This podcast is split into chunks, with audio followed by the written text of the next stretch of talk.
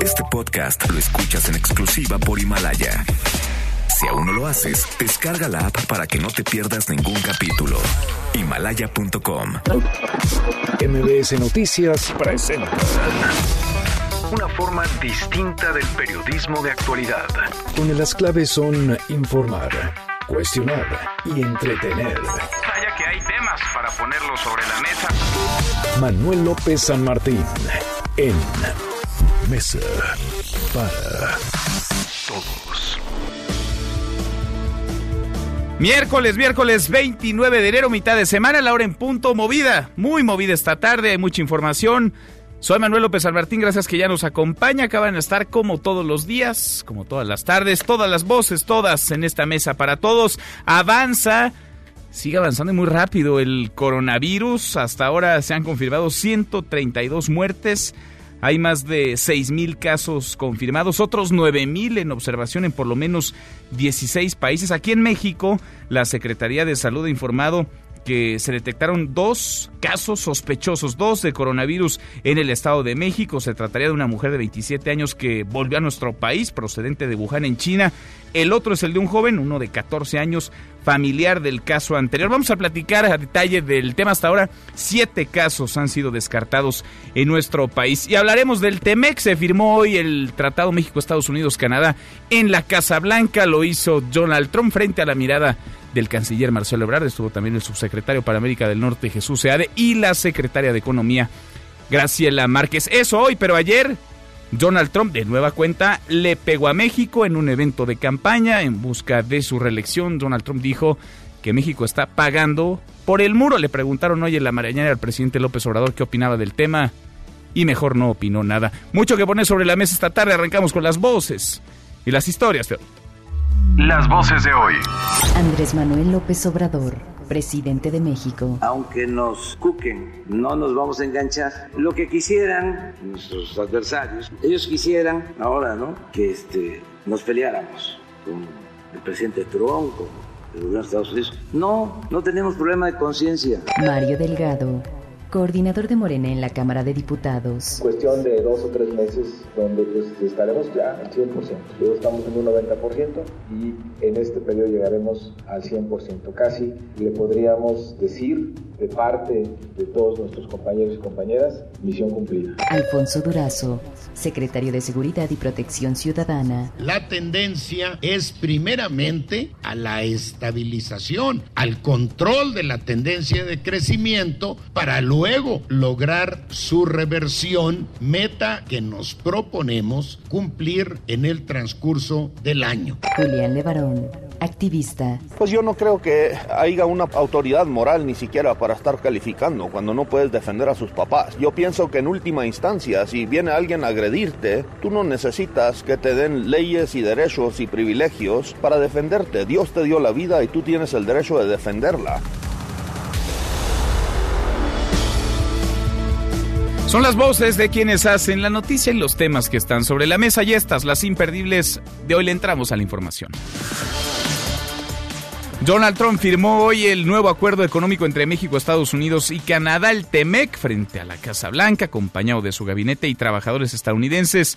Trump celebró este nuevo documento al cual se le hicieron modificaciones posteriores a su primera firma ocurrida en noviembre de 2018. Estados Unidos y México aprobaron ya este acuerdo. Falta todavía la ratificación de Canadá para que entre en vigor. Es la voz de Donald Trump. México y Canadá han acordado nuevas protecciones laborales que mi gobierno negoció.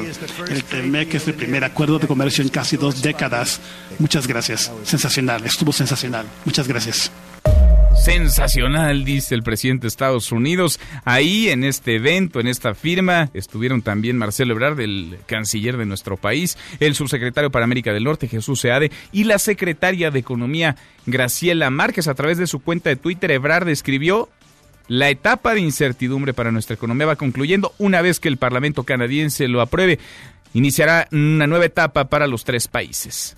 Y Canadá inició ya el pasado lunes el proceso de ratificación del TEMEC. Al presentar una moción para discutir este tema, se espera que quede listo en los próximos días. Bueno, a propósito de Donald Trump, ayer en un evento de su campaña ya en busca de la reelección, dijo esto sobre México, así nos pegó.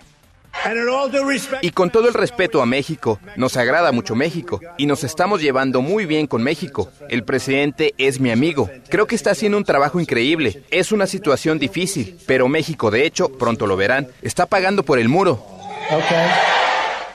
Con todo respeto, pero ahí va el trancazo, ahí va el zape, con todo respeto, eso sí. Donald Trump, ya sabe, le gusta, agarra como piñata a México. Hoy en la mañanera le preguntaron sobre estas palabras al presidente López Obrador. ¿Qué dijo o qué no dijo? Escúchelo. No hay que olvidar, aunque nosotros no tenemos por qué meternos a esos asuntos, nada más tener en cuenta que hay elecciones en Estados Unidos. Entonces es un tiempo especial. Nuestra relación con el gobierno de Estados Unidos es buena, no queremos pelearnos. Miren, amor y paz. Y aunque nos eh, cuquen, no nos vamos a enganchar. No, pues qué bueno que somos amigos de Donald Trump y de Estados Unidos. Y no imagínese usted. En otro tema, la Organización Mundial de la Salud informó que mañana se va a reunir un comité de emergencia en Ginebra, en Suiza, para determinar si el coronavirus constituye o no una emergencia internacional. En China, donde se originó el virus, han muerto hasta el momento 132 personas, se registran más de 6.000 casos, el virus se encuentra en al menos 16 países. Y aquí en México, la Secretaría de Salud informó ayer que se detectaron dos nuevos casos sospechosos de coronavirus, esta vez en el Estado de México. Una mujer de 27 años que arribó a México procedente de Wuhan, en China, la zona cero, el origen de este coronavirus. El otro caso es el de un joven de 14 años, familiar de la mujer, de la señora, de la joven, muy joven de 27 años. Van siete casos descartados en nuestro país. Y durante la cuarta reunión plenaria de Morena en el Senado, el secretario de Seguridad y Protección Ciudadana, Alfonso Durazo, propuso a los legisladores trabajar en una serie de reformas para poner orden a las empresas de seguridad privada, homologar los tipos penales en el país y regular los llamados giros negros. También habló sobre los resultados en materia de seguridad. Escúchelo. La tendencia es primeramente a la estabilización, al control de la tendencia de crecimiento para luego lograr su reversión, meta que nos proponemos cumplir en el transcurso del año. Y habremos de presentarles a ustedes resultados a más tardar el primero de diciembre que se cumplen los dos años de nuestro gobierno. Insiste Durazo en su punto de inflexión, ya cambió la tendencia en el crecimiento de la violencia, de la inseguridad. Ojo, ahí está la fecha grabada. 1 de diciembre, ¿hay resultados? Qué bueno, se queda Durazo. Si no, pues me imagino habrá cambios, porque el que no puede no debe estar al frente de la estrategia de seguridad. De Nuevo León, un menor de 13 años llevaba a su escuela una subametralladora UCI calibre 9 milímetros. Fue descubierto ayer durante un operativo mochila en una secundaria técnica del municipio de Suazua. Esto ocurre apenas a tres semanas de la tragedia, se acuerda, en una primaria en el Colegio Cervantes en Torreón, Coahuila. Tres presos ligados al cártel de Sinaloa se fugaron del reclusorio Suraján, la Ciudad de México. Estaban a la espera de su proceso de extradición a los Estados Unidos, donde se les acusaba de delitos contra la salud y asociación delictos. Al pasar lista hoy por la mañana, ya no estaban, se habían escapado. Y el Parlamento Europeo aprobó por fin el acuerdo del Brexit, por lo que el Reino Unido podrá concretar la salida del bloque continental de una vez por todas este viernes. Y en la buena de hoy, porque también hay buenas, alumnos de la UNAM crean automóvil sustentable. Cuéntanos, Jennifer, ¿cómo estás? Jennifer Ramírez, muy buenas tardes. Así es, Manuel. Alumnos de la Facultad de Ingeniería de la UNAM diseñaron un vehículo impulsado por fuerza humana, con carrocería aerodinámica que favorece el avance y protección contra lluvia o nieve, conocido también como la evolución de las bicicletas y triciclos. El principal beneficio del llamado Vale Móvil es al ambiente, al ser un proyecto sustentable y abre paso a una nueva generación de transportes móviles. Se trata de un vehículo de transporte alterno reclinado con distintas configuraciones, adaptable a cuatro, tres o dos llantas, usado frecuentemente en montaña y recorridos. Los estudiantes afirman que en el futuro el velomóvil puede superar a los vehículos convencionales, ya que alcanza una velocidad de 130 kilómetros por hora, impulsado únicamente con fuerza humana. El equipo diseñador está integrado por 15 universitarios, quienes trabajan en diferentes áreas del proyecto, investigan, buscan materiales, patrocinadores y organizan lo necesario para el vehículo, y esperan ubicarse en los primeros lugares del Human Power Vehicle Challenge, competencia a realizarse en el próximo abril en Estados Unidos. Manuel López San Martín es el anfitrión de esta mesa para todos.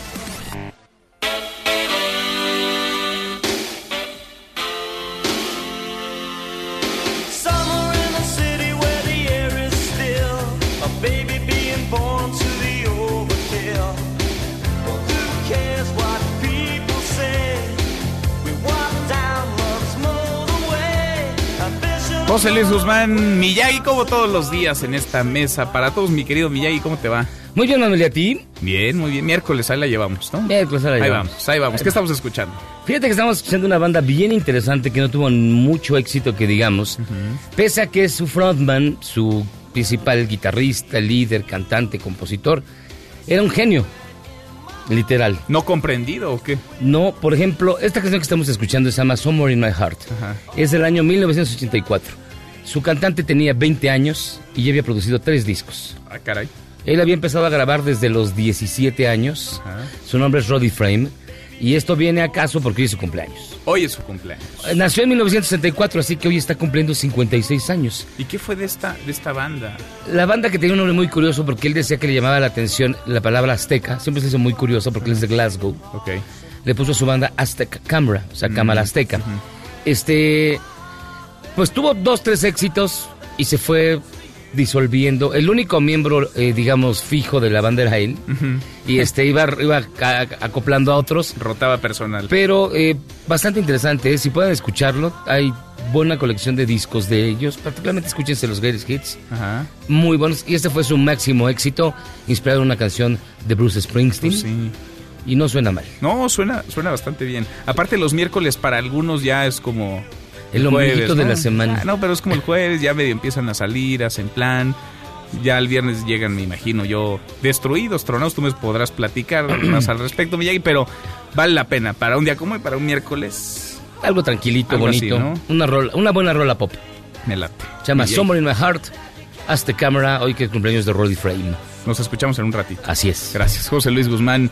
Miyagi, bueno, y ayer vamos a detenernos en esto que se anunció sin decir ni agua va, que parece una ocurrencia, otro parche, una mala, una pésima decisión del Instituto Nacional de Migración. Se están haciendo costumbre las malas decisiones desde que llegó a ocupar la titularidad de este instituto Francisco Garduño. ¿Cómo interpreta usted la suspensión que hace este instituto, el Nacional de Migración, del ingreso de organizaciones de derechos humanos y religiosas a estaciones migratorias. Les prohibieron de plano, les cerraron la puerta, nadie puede entrar a ver lo que está sucediendo hasta nuevo aviso. ¿Son razones de seguridad? ¿Están ocultando algo? Por decirlo menos, información. ¿Es una grilla, un golpeteo político o se están violando dentro derechos humanos? Opine con el hashtag Mesa para Todos, abiertas ya nuestras vías de comunicación, el WhatsApp 5524-99125, viene el teléfono en cabina 5166-1025. Garduño, el del Instituto Nacional de Migración, fue el mismo, ¿se acuerda? que tachó de fifís a los policías federales que pedían una cama para dormir, un techo para no estar haciéndolo a la intemperie. Son los mismos funcionarios, él y quienes encabezan migración, quienes enviaron a los policías federales, a la Guardia Nacional, uniformes del doble o triple de su tamaño y criticaron a los policías que no se los ponían, que habían dos policías por cada uno de los pantalones, vaya, eran tallas extra, extra, extra grande, así se las gastan, así la política migratoria en manos de hombres como este y de ocurrencias como esta en medio de una crisis, la que vivimos en la frontera sur de nuestro país. Pausa y volvemos, hay más en esta mesa, la mesa para todos.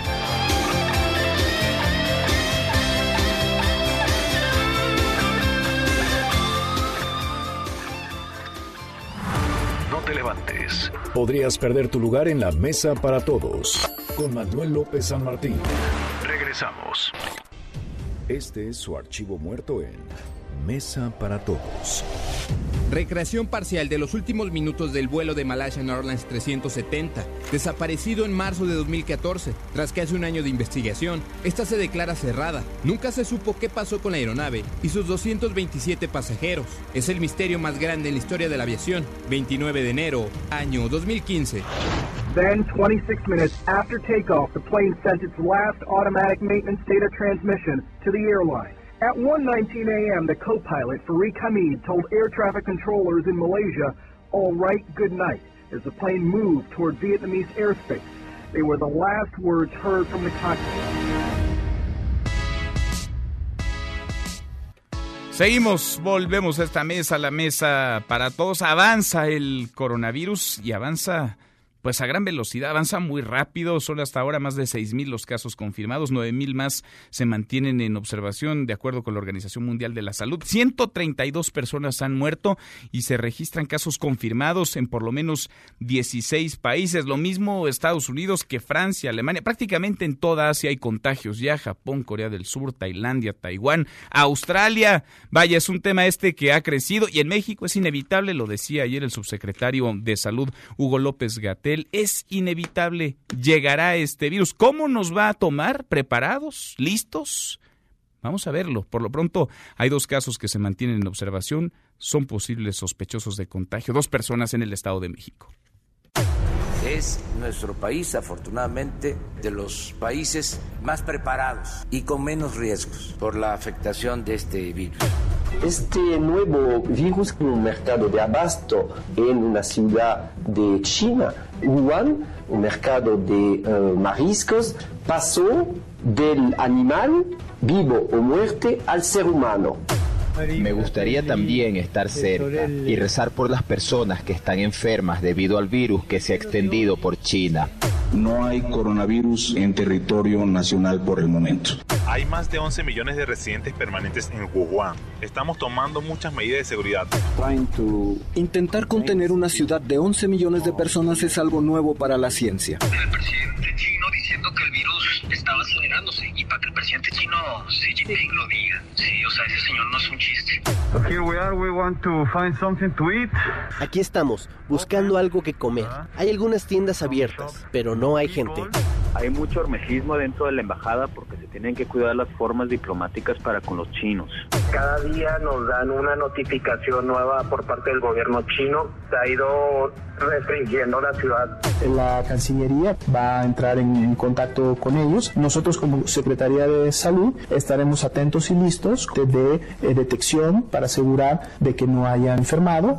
Les garantizo que el virus va a llegar a México. Tenemos que tenerlo muy claro que si representan un riesgo para el país, definitivamente no, menos si no están enfermos. La declaración de una emergencia en salud pública de importancia internacional se basa sobre una serie de información que la semana pasada teníamos. Mañana se reunirá la Organización Mundial de la Salud, un comité de emergencia para determinar si el coronavirus es o no es una emergencia internacional. Vamos contigo hasta Europa. Inder, ¿cómo estás? Inder Bugarin, qué gusto saludarte. Muy buenas tardes, noches para ti. Buenas tardes, Manuel. Saludos, México. La Organización Mundial de la Salud convoca nuevamente a su comité de expertos para determinar la mejor respuesta a la evolución de los hechos en torno al nuevo coronavirus. La reunión tendrá lugar mañana jueves en Ginebra para responder si el misterioso virus de la ciudad de Wuhan constituye una emergencia de salud pública de preocupación internacional y no es más solo una emergencia exclusiva de China, epicentro de la enfermedad. El llamado a los expertos responde al aumento de los casos clínicos y a la detección de incidentes aislados de transmisión entre humanos fuera de China. Así lo anunció el director general de la OMS, Tedros Adhanom. El aumento continuo de los casos y la evidencia de transmisión de persona a persona fuera de China son muy preocupantes. Aunque las cifras fuera de China son relativamente pequeñas, tiene el potencial de un brote mucho mayor. He decidido volver a convocar este Comité de Emergencia Internacional por el Coronavirus para asesorarme sobre el clima de emergencia de interés internacional. El titular de la máxima organización sanitaria del planeta informó que hasta el momento se han confirmado 132 muertes y 6.065 casos clínicos. El 99% de los casos y todas las muertes han tenido lugar en China. Más allá del gigante asiático, se han identificado 68 casos en 15 países. La emergencia radica en que ya se han identificado casos aislados de contaminación de humano a humano en tres países fuera de China, concretamente en Alemania, Vietnam y Japón. Será la tercera vez que el Comité Evaluador se reúna en virtud del Reglamento Sanitario Internacional para tratar sobre el brote del nuevo coronavirus. En las dos reuniones anteriores, los expertos se mostraron divididos sobre la conveniencia de elevar la alerta. En las dos ocasiones, los expertos consideraron la información disponible como insuficiente. Manuel. Inder, los vuelos, las frecuencias de vuelos entre los países y sobre todo con destino a China, ¿están manteniéndose? ¿Se han reducido? ¿De plano se cortaron? ¿Cómo está funcionando eso? Y por un lado y por el otro, ¿los países están mandando aviones para sacar a sus ciudadanos? ¿Qué países en donde hay contagios, en donde no hay contagios? ¿Hay algún tipo de medidas que se estén considerando? La reunión del Comité de Emergencia tendrá lugar en medio de acciones tomadas en diversas capitales para tratar de sacar de China a sus connacionales. Eh, de la Unión Europea está previsto que el primer vuelo salga este jueves de Francia. El número inicial de personas que serán asistidas se estima en 250 franceses. Un segundo vuelo está programado para el fin de semana para sacar a otros 100 ciudadanos comunitarios. Pero el titular de la OMS eh, dijo que los países deben ser muy deben ser conscientes de sus decisiones al tiempo que insistió en que la clave para detener la enfermedad es limitando su expansión más allá de este agresivo epicentro. En, cuanto al comercio, en cuanto a los viajes, eh, mañana se van a reunir los expertos y se tomará una decisión, pero esa será, y, en esa decisión van a considerar si van a tomar acciones en contra del comercio y, los desplazamientos. Por el momento no hay ningún ninguna alerta eh, contraria a esa. Bien, Inder, estamos en contacto contigo, gracias. Seguimos pendientes. Muy buenas tardes, Inder Bugarin, desde Europa, así la situación allá. ¿Qué pasa en el Estado de México? Hay dos posibles casos, dos casos sospechosos, dos que se observan. Juan Gabriel González, cuéntanos, Juan Gabriel, buenas tardes. Manuel Auditorio, buenas tardes. La Secretaría de Salud del Estado de México confirmó que se tienen detectados dos casos sospechosos de coronavirus en la entidad a partir de la sintomatología que presentaron una mujer de 27 años que regresó de Wuhan, China, el pasado 18 de enero y un familiar de 14 años con quien tuvo contacto, aunque no se precisa el municipio o ciudad mexiquense en el que se encuentran aisladas estas dos personas, las autoridades sanitarias indican que se han tomado las muestras correspondientes, mismas que fueron enviadas al Instituto de Diagnóstico y Referencia Epidemiológicos para su análisis y será esta instancia quien dé a conocer los resultados en el transcurso de las próximas horas. Según el Instituto de Salud del Estado de México, ambos pacientes muestran sintomatología leve. De igual forma, piden a los mexicanos estar tranquilos, ya que el Estado de México tiene la capacidad para enfrentar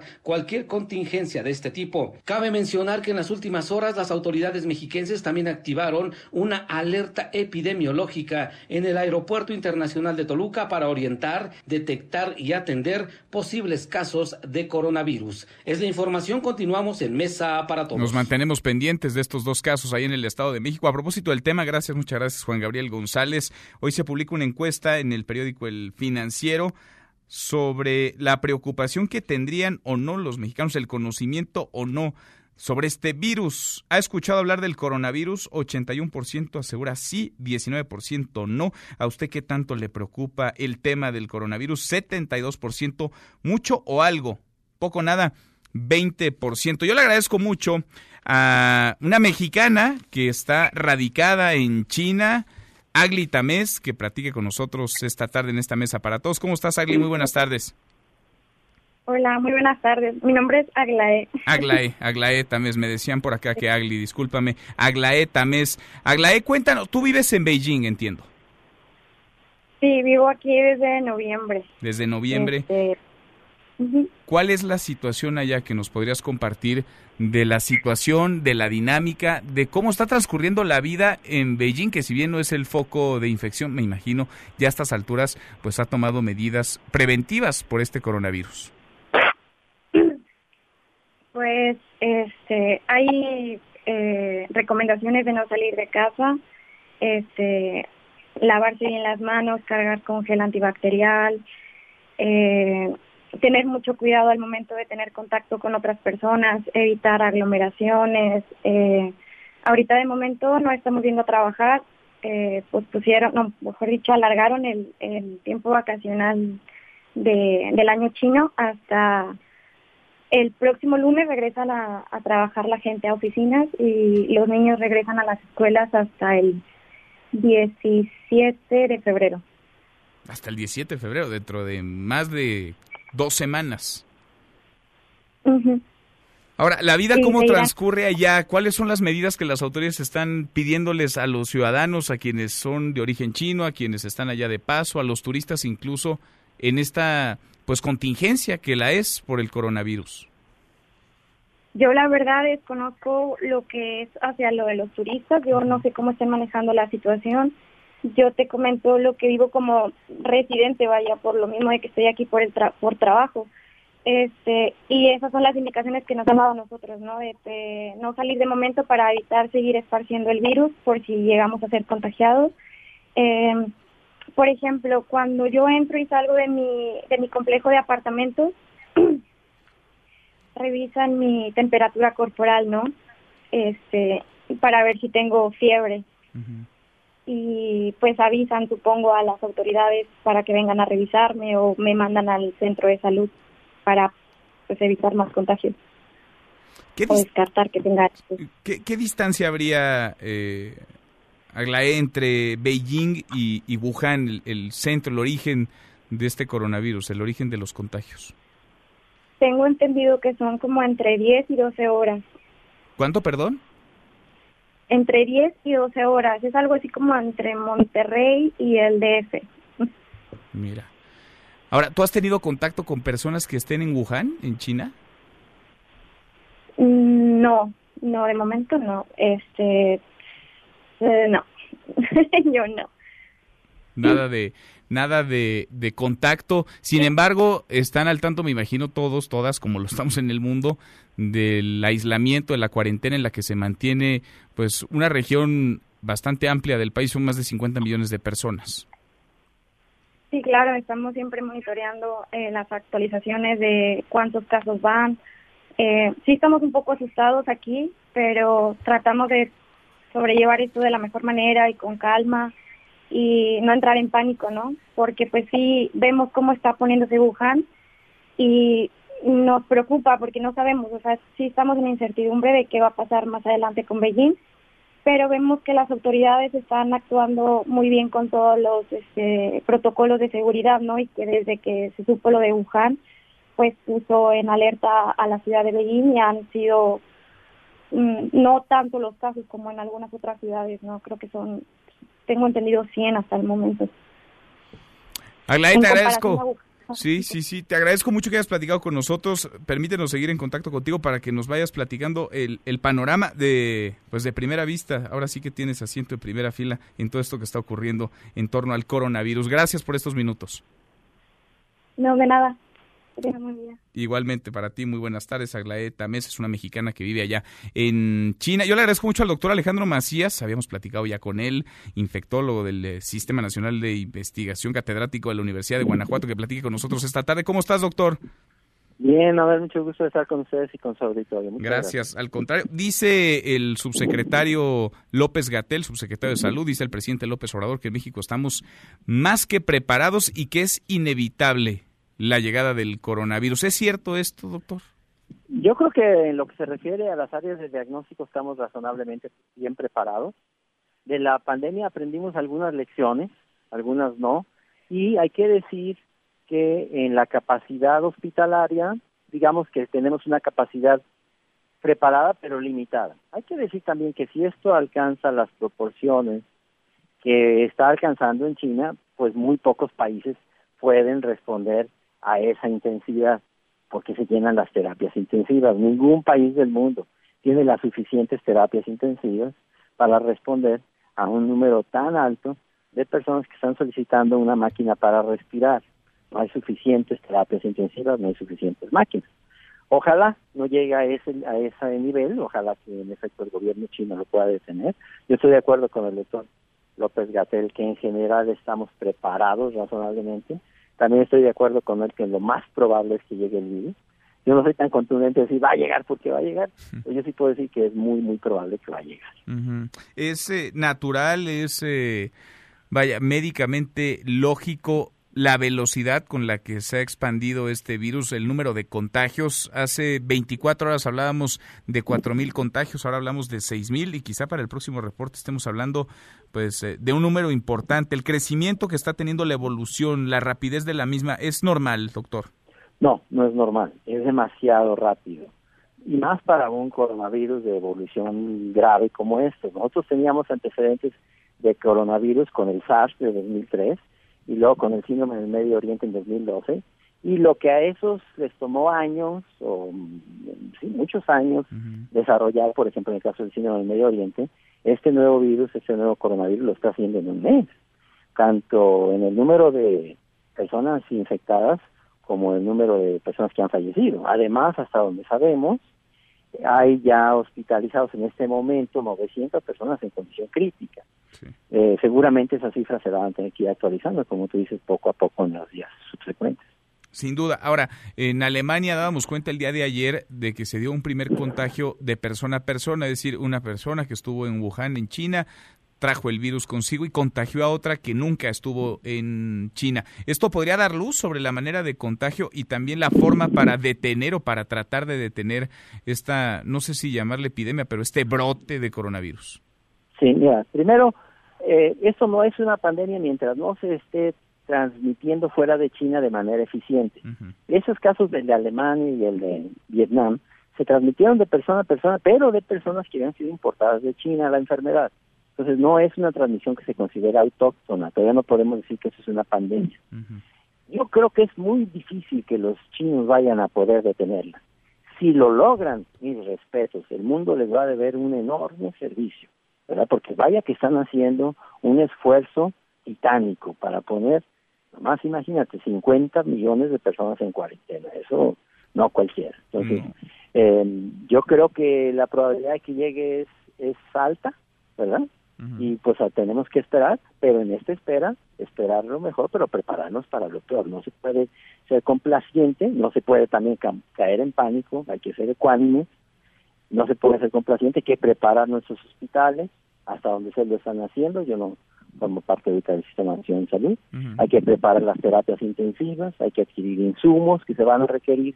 En el caso de que un número alto de personas necesiten una máquina para respirar, porque ya no puedan hacerlo por sí mismas.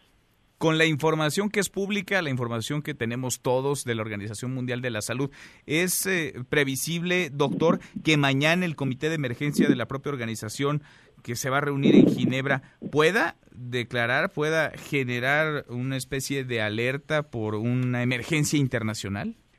En, todo el mundo hay una especie de alerta. Lo que pasa es que ya declarar el estado de emergencia internacional ya significa poner, por ejemplo, límites al tránsito de las personas, al comercio, y probablemente no es el tiempo en algunas regiones del mundo. Lo que ha dicho la Organización Mundial de la Salud es que es cuestión de tiempo, muy probablemente, pero que no es tampoco el momento. Yo en eso estoy de acuerdo. Mire, cuando vimos la pandemia en, México, se establecieron los, el distanciamiento social en la Ciudad de México, ahí estábamos en Ciudad de México, y ya estaban cerrando escuelas en Acapulco y en las costas donde todavía ni llegaba la pandemia, ¿verdad? Así como para qué, es precisamente lo que está tratando de evitar en este momento la Organización Mundial de la Salud, hacer cosas a destiempo y dañar a las instituciones, al comercio, al tránsito de las personas, porque también en una pandemia la enfermedad hace mucho daño, pero también hace daño el pánico y la desinformación.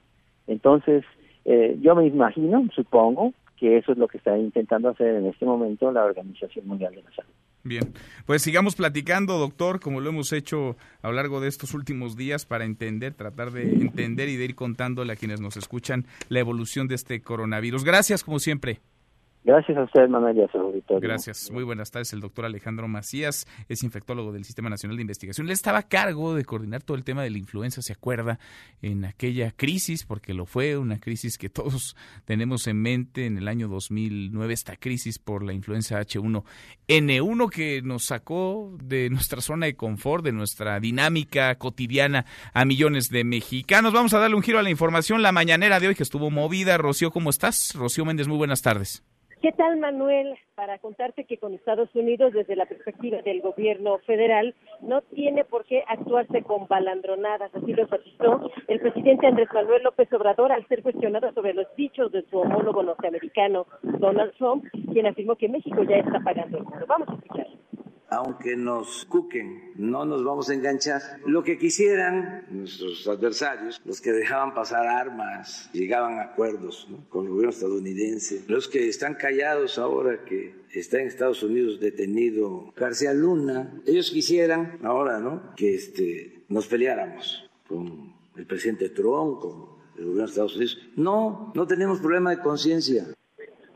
Y esta mañana, Manuel Octavio Romero, director general de Petróleos Mexicanos, afirmó que se ha reducido la deuda de Pemex a un billón novecientos cincuenta y cuatro mil millones de pesos en el primer año del actual gobierno, con el refinanciamiento en el que fueron colocados bonos por debajo del costo de fondeo en el mercado por cinco millones de dólares proyectados a once y cuarenta años. Además, con el incremento de actividad en los pozos petroleros nuevos, Pemex espera alcanzar este primer trimestre del 2020 una producción de un millón ochocientos mil barriles diarios. En este tenor, López Obrador enfatizó que ya no habrá nuevas rondas petroleras porque de los 110 contratos otorgados en el sexenio pasado, solo uno tiene producción. Habrá oportunidades otras en el sector energético para iniciativa privada. Vamos a escuchar. Estamos contratando servicios para exploración, para perforación, para el transporte de hidrocarburos con empresas nacionales y extranjeras, empresas particulares, porque eh, sería imposible extraer el petróleo como se hizo en un tiempo con equipos de perforación administrados por Pemex, manejados por Pemex. En el periodo neoliberal se terminó con esa práctica y todo fue contrato. Detener la caída del petróleo de la producción, creando nosotros otra vez nuestros equipos de perforación y manejando todo por administración, no hubiese eh, sido posible. Manuel, el reporte al momento. Gracias, muchas gracias, Rocío. Muy buenas tardes. Buenas tardes. Nosotros cruzamos la media ya a la hora con 37. Pausa y volvemos con un resumen de lo más importante del día. Esta mesa, la mesa para todos. No te levantes. Podrías perder tu lugar en la mesa para todos. Con Manuel López San Martín. Regresamos. Love me or hate me. It's one or the other. Nike retiró todos los productos de Kobe Bryant de su tienda en línea para no lucrar con su fallecimiento. La marca anunció que tenía programado el lanzamiento de unos tenis edición especial que posiblemente se suspenderá por la muerte del basquetbolista.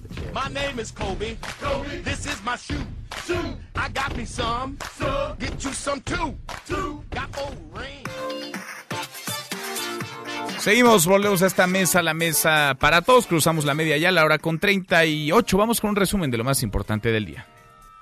Resumen nacional. Estudiantes de la Escuela Normal de Tenería en el Estado de México volvieron a hacer de las suyas, rompieron los acuerdos con autoridades locales y esta mañana regresaron a secuestrar autobuses en los municipios de Tenancingo e Ixtapan de la Sal. Los estudiantes habrían tomado las unidades para los festejos por el aniversario luctuoso del profesor Misael Díaz Acosta programado para mañana. Y lo hacen impunes, ¿eh? ya no es la primera vez y nunca hay castigo, nunca hay consecuencia, nunca hay sanción, ya se sabe en el caminito, secuestran, no pasa Nada, en Nuevo León un menor de 13 años llevaba a su escuela una subametralladora UCI calibre 9 milímetros. Fue descubierto ayer durante un operativo en una secundaria técnica en el municipio de Suazua. Esto ocurre apenas a tres semanas de la tragedia en una primaria en el Colegio Cervantes en, en Torreón, Coahuila. Bueno, y la semana pasada vimos una triste estampa de la realidad de una parte de la niñez en nuestro país, menores de edad armados, enlistados en una policía comunitaria, esto en Chilapa Guerrero, tras el terrible asesinato de 10 músicos, 10 músicos que fueron calcinados. Hoy el activista Julián Levarón consideró como algo honorable que los niños tomen las armas. René, cuéntanos, René Cruz, ¿cómo estás? Buenas tardes. Manuel, muy buenas tardes. Luego de que se diera a conocer que niños son reclutados por policías comunitarias de Guerrero, Julián Levarón afirmó que es honorable que los menores levanten las armas para defenderse de los agresores. El activista chihuahuense pidió no criminalizar a los niños que se suman a los grupos de autodefensa. Pues yo pienso que es mucho más honorable que los niños levanten armas y se defiendan de los agresores, a que se queden callados y acepten ser siempre una víctima. Pero yo creo que nos ilustra cómo les hemos fallado a nuestros propios hijos, todos los ciudadanos. Pero en última instancia, un niño que agarra un arma para defender a su mamá de un asesino, ese instrumento es un instrumento de salvación. No hay que criminalizar a las cosas, porque las cosas no son los, no, son los que cometen los crímenes, son los bastardos que no tienen madre, que matan a mujeres y niños los que tenemos que ah, detener. Asimismo, Julián Levarón aseveró que el secretario de Seguridad y Protección Ciudadana, Alfonso Durazo, no tiene la autoridad moral para criticar a los padres que arman a sus hijos. Manuel, el reporte que tengo. Muy buenas tardes. Uf, pues ahí el tema y ahí las palabras de Julián Levarón. Gracias, muchas gracias. René, esta mañana, al pasar lista, custodios del reclusorio sur aquí en la Ciudad de México, se encontraron con una sorpresa. Resulta que tres reos ya no estaban, tres reos de alta peligrosidad se habían fugado. Cuentan con procesos de extradición, lo contaban a los Estados Unidos y estarían vinculados al cártel de Sinaloa. Juan Carlos, cuéntanos cómo estás, Juan Carlos Alarcón. Muy buenas tardes. Efectivamente, gracias Manuel. En este momento inicia una conferencia de prensa en el gobierno de la ciudad con la, la Secretaría de Gobierno Rosa Isela Rodríguez en torno a este caso de estos tres narcotraficantes que evadieron el penal del reclusorio sur esta mañana. Si me permites, acercaremos el micrófono a la bocina. por asociación delictuosa. Los procesos penales de los internos se llevan a cabo ante juzgados federales y sobre ellos pesa solicitud de extradición del gobierno de Estados Unidos. Dos de ellos se encontraban en el reclusorio desde 2017 y otro desde 2019. Estas son algunas de las palabras, eh, Manuel, amigos del auditorio, solamente comentarte que en este momento la Fiscalía General de Justicia ya ha iniciado una carpeta de investigación. En este momento incluso tienen pues eh, prácticamente bajo investigación y en declaración a todo el turno del reclusorio sur que estaba de guardia en el momento de la fuga de estos 13 presuntos narcotraficantes. También los servicios periciales están realizando los dictámenes en criminalística, fotografía y química. La, la, finalidad es establecer el mecanismo que utilizaron los implicados para evadir el penal en la delegación en la alcaldía Xochimilco. Comentarte también que se encuentran bajo investigación en este momento y se les está tomando declaración a, a funcionarios del sistema penitenciario, como es el subdirector del reclusorio Sur, Omar Tonatiu Zamora Mendoza, y el subdirector de seguridad del reclusorio sur, Oscar Labastida Galván, así como el jefe de grupo, Miguel Ángel Pérez. Estas personas, junto con todos los custodios, están en este momento rindiendo su declaración ante el Ministerio Público. Y ese es el reporte que tengo. Bien, Juan Carlos, estamos pendientes. Gracias. Buenas tardes. Ojalá no se vayan nada más con el escalón, con el eslabón más débil de esta, de esta cadena, con los custodios, con el subdirector, con el director. Ojalá que puedan ver pues, que el sistema penitenciario está podrido y no es de ahora, es desde hace muchos años y nadie se ocupa y no hay recursos suficientes y no hay profesionalización y hay un muy mal pago y un muy mal trato también a los custodios. Hay en el mejor de los casos cogobierno, cuando no autogobierno en buena parte de las cárceles en nuestro país. Para muestra otro botón, el jefe de seguridad del penal de Nesa a bordo, esto en el Estado de México, René Mejía, fue asesinado fuera de su casa en el municipio de Chimalhuacán mientras estaba en su día de descanso. Cuéntanos Juan Gabriel, Juan Gabriel González, buenas tardes. Manuel Auditorio, buenas tardes. Tras confirmar el asesinato del comandante y jefe de seguridad del penal de Nesa Bordo, René Mejía Olivares, la Secretaría de Seguridad del Estado de México lamentó el suceso y se comprometió a investigar junto con la Fiscalía General de Justicia de la entidad hasta dar con los responsables del crimen. Mejía Olivares fue acribillado la tarde de ayer martes a las afueras de su domicilio ubicado en Chimalhuacán, al oriente del territorio mexiquense. Las autoridades destacaron en una tarjeta informativa que Mejía Olivares se caracterizó por ser un hombre íntegro y un funcionario ejemplar dentro del sistema penitenciario estatal, donde se desempeñó por más de 13 años como supervisor, jefe de turno y subcomandante en distintos penales de la entidad. Cabe mencionar que por más de 10 años el jefe de seguridad brindó servicio en el ejército mexicano y estuvo adscrito a la Fiscalía Mexiquense por más de una década. La Secretaría de Seguridad indicó que brindará todo el apoyo a la familia del comandante René Mejía. Es la información, continuamos en Mesa para Todos. Gracias, muchas gracias Juan Gabriel. Podrido está el sistema penitenciario, podridas la mayoría de las cárceles. La reinserción, vaya, es una utopía, la profesionalización también, ojalá que se destine no solamente más recursos, sino mejores recursos en las cárceles. Y ojalá que se entienda que lo que pasa dentro de los reclusorios, claro que impacta a quienes ahí viven, a quienes hacen vida entre cuatro paredes, pero también tiene consecuencias en la dinámica de millones de personas en las calles. Hasta aquí el resumen con lo más importante del día.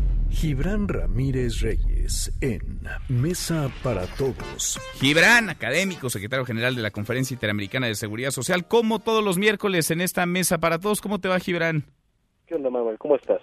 Bien, muy bien. Ayer estábamos ahí en tu informe, el primer informe como secretario general de esta Conferencia Interamericana de Seguridad Social. Varios puntos que me gustaría pelotear contigo. De entrada, pues eh, para muchos es noticia a partir de hace un año que existe esta Conferencia Interamericana de Seguridad Social. No era uno de los secretos mejor guardados, no así uno de los secretos más baratos que tenía el Estado mexicano, Gibran. Así es, había eh, una, un uso arbitrario que hacía el director general del IMSS, eh, que en los hechos sugería a quién era el, el secretario general de la conferencia y utilizaba la conferencia para hacer cosas, eh, para contratar consultorías, para rentarla como espacio para películas, para Luis Miguel la serie, etcétera, etcétera. ¿Para, eso la ¿Para eso la usaban? Para eso lo usaban los últimos años, la verdad que estaba en una etapa de decadencia y, y pues le estamos dando una nueva orientación.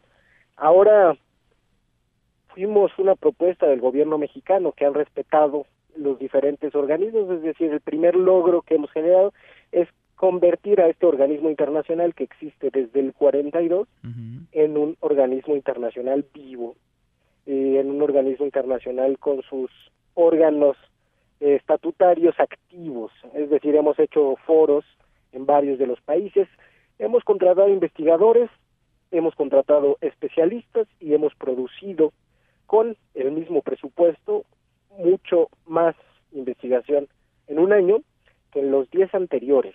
Oye, ¿había, ¿había sueldazos ahí también en este instituto, en esta conferencia interamericana de seguridad social?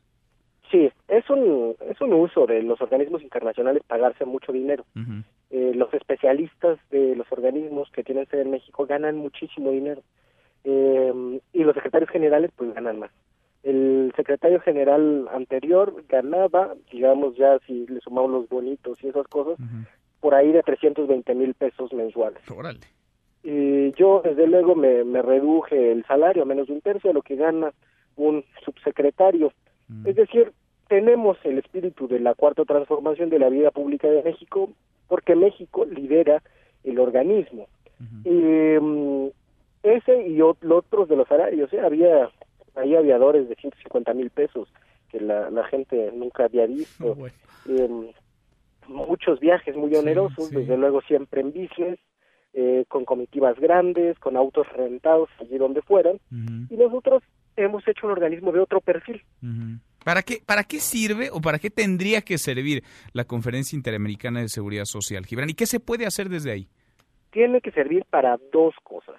Una es para generar pensamiento para resolver los problemas de la seguridad social, que es otro nombre del bienestar. Las tres principales labores de un Estado son la seguridad pública, la seguridad social y la seguridad nacional.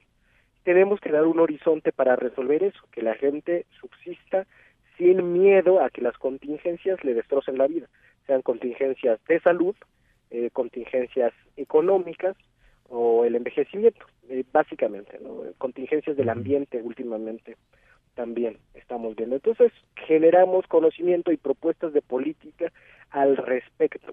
Y por otro lado, cooperación entre países.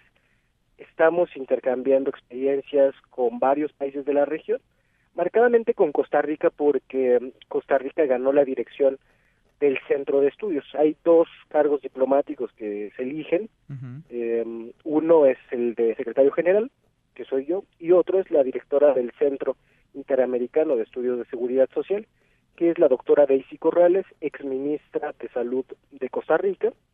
Entonces estamos intercambiando con varios países experiencias, la del expediente digital eh, único en Costa Rica es muy muy importante, la los técnicos de la salud para destrabar eh, la congestión del, del primer nivel de atención, muchas cosas que son muy finas que sin embargo pueden hacer la diferencia entre un país con amplia cobertura y calidad y un país como el nuestro que sigue enfrentando una crisis de seguridad social producto de los gobiernos neoliberales. Yo tengo que confesar, Gibran, nunca había ido. Ayer estuve ahí para escuchar este informe, tu primer informe, y llegar, pues era como entrar al túnel del tiempo, ¿no? Se ven unas instalaciones que fueron construidas hace décadas, que son muy grandotas, que tienen un poco de todo, ya nos dices parte del uso que se daba, pero me llamaba la atención ese contraste, el de las propias instalaciones con tu discurso, con tus palabras. Decías, hemos construido un organismo internacional raro, un organismo plebeyo, sin outsourcing, un organismo millennial, trabajador, Gibran. Es de pronto ir también, pues remando a contracorriente, ¿no? Y venciendo las propias resistencias que ahí están desde hace mucho tiempo. Sí, fue complicado, fue complicado porque estaban eh, muy asentados los hábitos burocráticos del abuso y sobre todo el más complicado de vencer es el de el de la flojera, ¿no? Si están acostumbrados a recibir salarios por hacer pocas cosas, cualquier cambio les parece una violación a los derechos laborales, pero bueno, rompimos las relaciones laborales que había que romper con, con pleno respeto a, a, los derechos laborales y contratamos mucha gente nueva, capacitada, por concursos de oposición, por ahí los habrás visto en Twitter algunas veces que, que los pongo, y eso nos permitió también bajar los salarios. O, usualmente los organismos internacionales son muy fifís eh, y están acostumbrados a que un organismo internacional tenga que significar eso. Sin embargo, con salarios para investigadores como, como los de las comisiones americanas que hemos contratado, salarios de 40 mil pesos, alrededor de 40 mil pesos, se postula mucha gente que tiene mucha preparación, que no estaba en los circuitos sociales que, que desembocan en los organismos internacionales y que sin embargo hace trabajo de mucha calidad que eh, y que no tenían la oportunidad de hacer, ¿no? Que viven de becas o algo así, de trabajos precarizados, aún teniendo doctorados y postdoctorados. Entonces, abrimos espacio como para airear la conversación sobre sobre el bienestar. Hemos hemos producido eh, una una propuesta en materia de pensiones, trabajadoras del hogar, temas muy concretos y, y creo que, que hemos empezado a contribuir no solamente con México, sino con la región. Ahora abrimos una oficina de incidencia que ayudará a hacer recomendación de política pública en el poder legislativo de varios países. La, la encabezará para esa labor de incidencia en el continente Gabriela Rivadeneira, expresidenta de la Asamblea Nacional del Ecuador. Mira. Pues interesa, está en el radar ya, por lo pronto, esta conferencia interamericana de seguridad social. Gibran, vamos platicando de otros temas. Hoy queríamos detenernos en este. Valdría la pena hacer este corte, este corte de caja. Y vamos platicar de lo que ahí salga, de lo que ahí emane, de lo que ahí se discuta, no solamente que tenga interés nuestro país en esas discusiones, en esas conversaciones, sino la región que tanto nos ha faltado durante tanto tiempo, mirar más, mucho más hacia el sur. Gibran, gracias como siempre. Gracias a ti, Manuel. Gracias, muy buenas tardes. Es Gibran Ramírez Reyes. Pausa y volvemos. Hay más en esta mesa, la mesa para todos. Información para el nuevo milenio. Mesa para todos. Con Manuel López San Martín. Regresamos. Caminito de la escuela. Encontraron una ametralladora de origen israelí 9 milímetros en la mochila de un alumno de secundaria en Nuevo León. El menor de 13 años de edad dijo que se la encontró tirada en la calle junto con un cargador no abastecido. Los numeritos del día. Citlali Sáenz, Citlali, qué gusto saludarte, ¿cómo estás? Hola Manuel, buenas tardes a ti, buenas tardes también a nuestros amigos del auditorio. Te comento que están operando mixtos los principales indicadores en Estados Unidos. El Dow Jones Industrial avanza 0.48%, está perdiendo el Nasdaq 0.02% y gana el S&P MV de la Bolsa Mexicana de Valores 0.99%, se ubica en 45.165.12 unidades. En el mercado cambiario, el dólar en ventanilla bancaria se compra en 18 pesos con 20 centavos, ya se vende en 19 pesos cerrados, 5 centavos menos respecto al cierre de ayer. El euro se compra en 20 pesos con 55 y se vende en 20 pesos con 58 centavos. Manuel, mi reporte al auditorio. Gracias, muchas gracias, Citlali. Muy buenas tardes. Buenas tardes. Y con Citlali Sáenz, con los numeritos del día, cerramos esta primera hora saludando a nuestros amigos de Morelia, Michoacán. Ya nos escuchan a través de Radio Ranchito en el 102.5 de FM. Pausa, volvemos con la segunda de esta mesa, la mesa para todos. Información para el nuevo milenio. Mesa para todos, con Manuel López San Martín. Regresamos. Y con todo respeto para México. El presidente de Estados Unidos, Donald Trump, aseguró que México está pagando por el muro y que le conviene hacerlo. Al respecto, el padre Solalinde se lamentó de que nuestro país esté atrapado en la pinza de las humillaciones de Trump. Pronto lo sabrán. Está pagando el muro.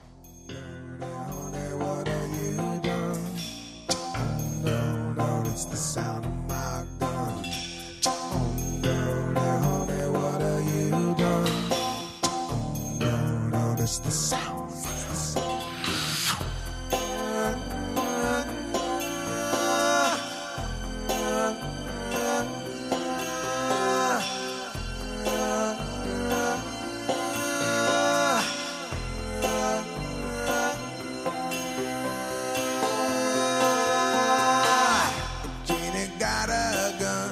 Arrancamos esta segunda hora, gracias que nos acompaña, mitad de semana, miércoles, miércoles 29 de enero, movida, muy movida esta tarde.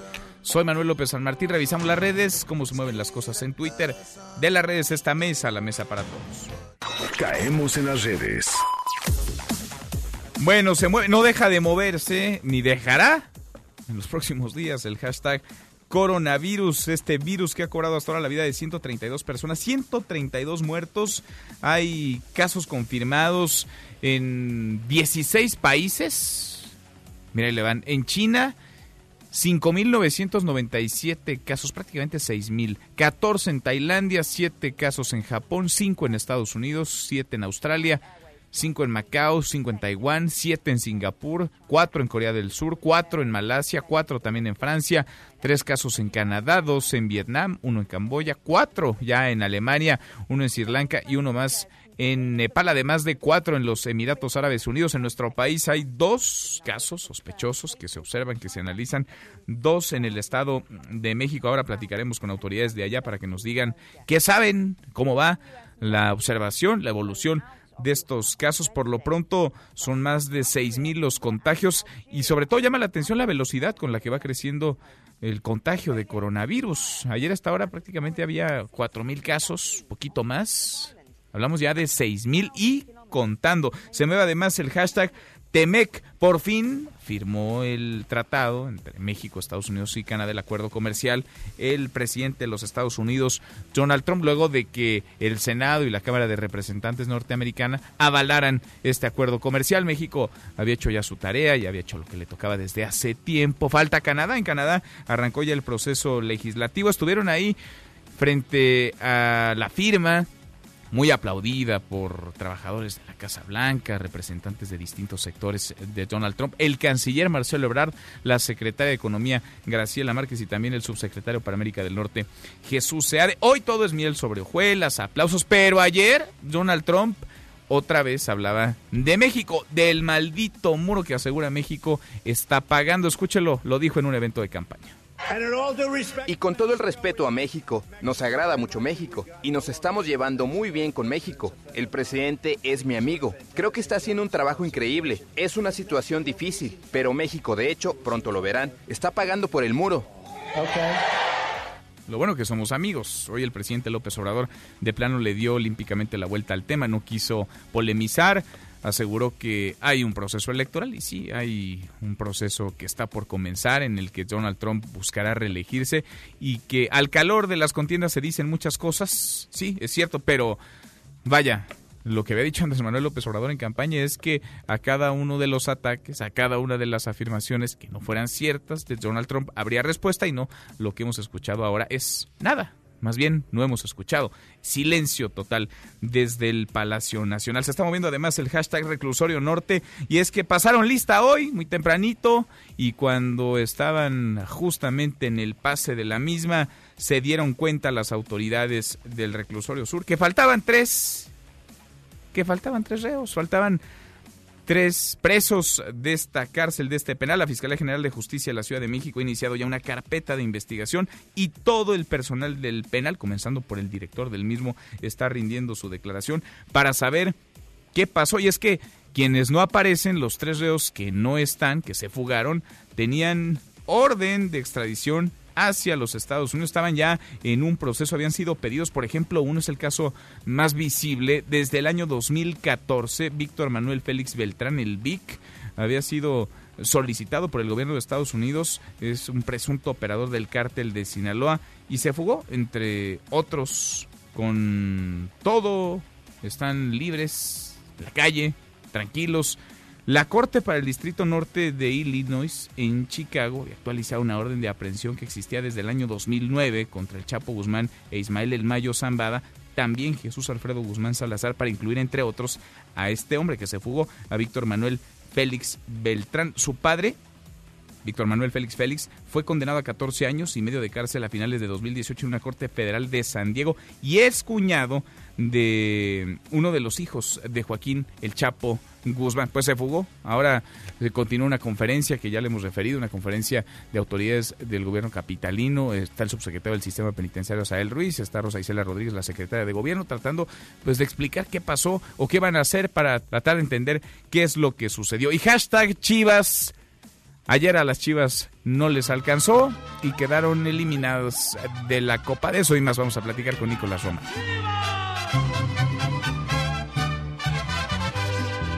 Somos leyenda del fútbol mexicano. Deportes. Con Nicolás Romay. Querido Nico, qué gusto saludarte, ¿cómo estás?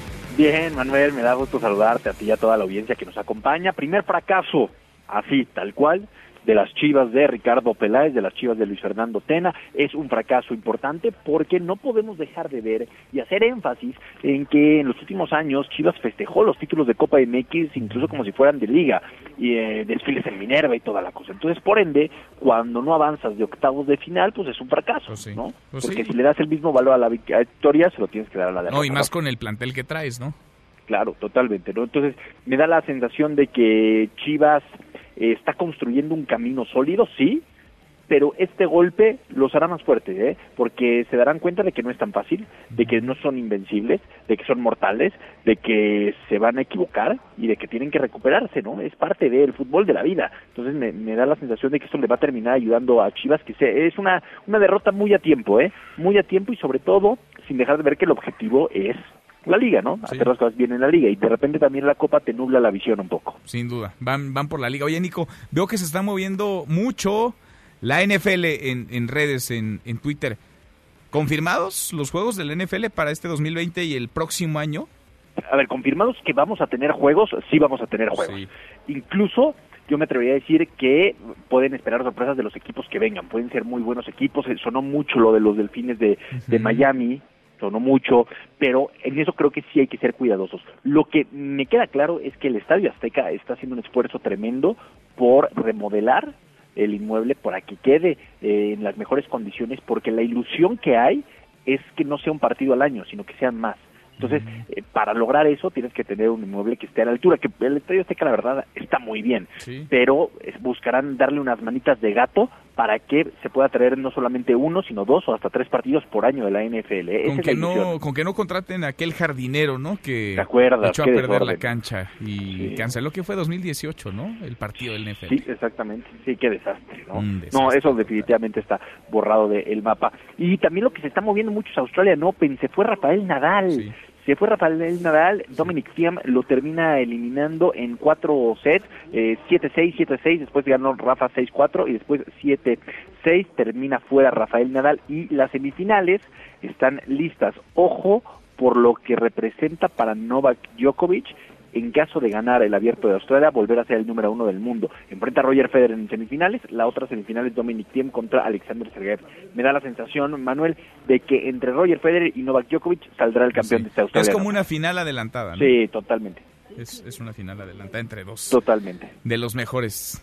Dos de los mejores. Nico, pues con todo el parte de los deportes los escuchamos en un ratito más. Los esperamos 3 de la tarde, marque claro por MBS Radio, también haciendo enlace a Miami con la cobertura del Super Bowl. Ahí estará Joshua Maya, Alberto Lati, en fin, tenemos un despliegue impresionante de lo que es eh, el Supertazón y todo lo que está pasando en el mundo de los deportes. ¿Tú no vas Mar- a ir? ¿No vas a ir al Super No, Bowl? no, fíjate que no. Tienes mejores cosas que hacer el fin de semana.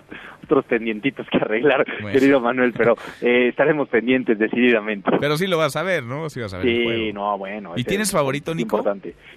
Híjole, yo sí creo que los 49 de San Francisco pueden dar la sorpresa. Ya les toca, ¿no? Ya les toca. Ya les toca, ya Bueno, les toca. si, si fuera porque les toca, Cruz Azul ya le hubiera tocado desde hace rato. Bueno, bueno, Lo- también les toca. También Por les cierto, lo de Cruz Azul de, de vergüenza. Mal y de eh, malas, ¿no? Oye, llega un refuerzo, no pasa los exámenes médicos, o sea, ya ni la burla perdonan. Todo mal, que Nico, todo mal. Cruz Azul, no, no, el aficionado de Cruz Azul no se merece No. lo que le están haciendo. ¿eh? No se lo merece. Nico, en un ratito los escuchamos a las 3. A las 3 los esperamos en Marca, claro. Nicolás Romay con los deportes. Pausa antes una vuelta por el mundo de la mano de mi tocayo Manuel Marín y volvemos. Hay más en esta mesa, la mesa para todos. Estados Unidos y Japón iniciaron la evacuación de sus ciudadanos que se encuentran en la ciudad de Wuhan ante la crisis que vive China por el coronavirus. Hasta el momento se registran casos en 16 países, entre ellos Perú y Medio Oriente, donde se detectaron nuevos casos en las últimas horas. La aerolínea British Airways anunció la cancelación de sus vuelos a la nación asiática. La población palestina reaccionó con enojo ante el nuevo plan de paz que presentó ayer el presidente de Estados Unidos Donald Trump junto con el primer ministro israelí Benjamin Netanyahu, el cual propone fijar un territorio especial y crear así el Estado de Palestina. Es la voz de un ciudadano palestino. No nos ofrece ninguno de nuestros derechos como pueblo palestino, por lo tanto rechazamos el denominado trato del siglo y el otro acuerdo. Queremos obtener el derecho a volver a nuestras tierras. El rechazo al trato del siglo es total y el acuerdo supone una vergüenza para cualquiera que intente apoyarlo. No te levantes. Podrías perder tu lugar en la mesa para todos. Con Manuel López San Martín. Regresamos. La última canción de Lady Gaga se filtró en internet y la cantante pidió en un tweet que ya no la pirateen, pero al hacerlo utilizó una fotografía pirateada del sitio Shutterstock, por lo que la empresa le pidió a la cantante que use imágenes legales.